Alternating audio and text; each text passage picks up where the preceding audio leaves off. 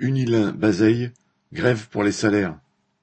Le vingt-quatre avril, la totalité des ouvriers d'Unilin se mettait en grève pour des revalorisations salariales en apprenant que les salaires avaient été augmentés dans les usines du groupe en Belgique.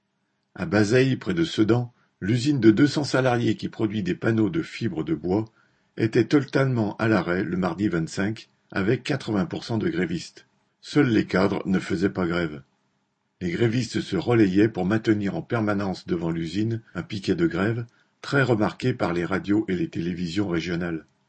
Dans les autres usines des Ardennes, Stellantis, La Fonte Ardennaise, Invicta, cette grève a fait beaucoup discuter les travailleurs, confrontés eux aussi à l'augmentation des prix. Au troisième jour de grève, les négociations avec la direction se sont enchaînées. Les grévistes revendiquaient une augmentation qui ne soit pas en pourcentage, car cela favorise les plus gros salaires. Ils ont donc revendiqué 200 euros bruts d'augmentation pour les salaires en dessous de 3000 euros et 5% pour les salaires au-dessus. Suite à la proposition de la direction de 150 euros bruts d'augmentation et 200 euros de prime, les grévistes ont décidé en assemblée générale de continuer la grève.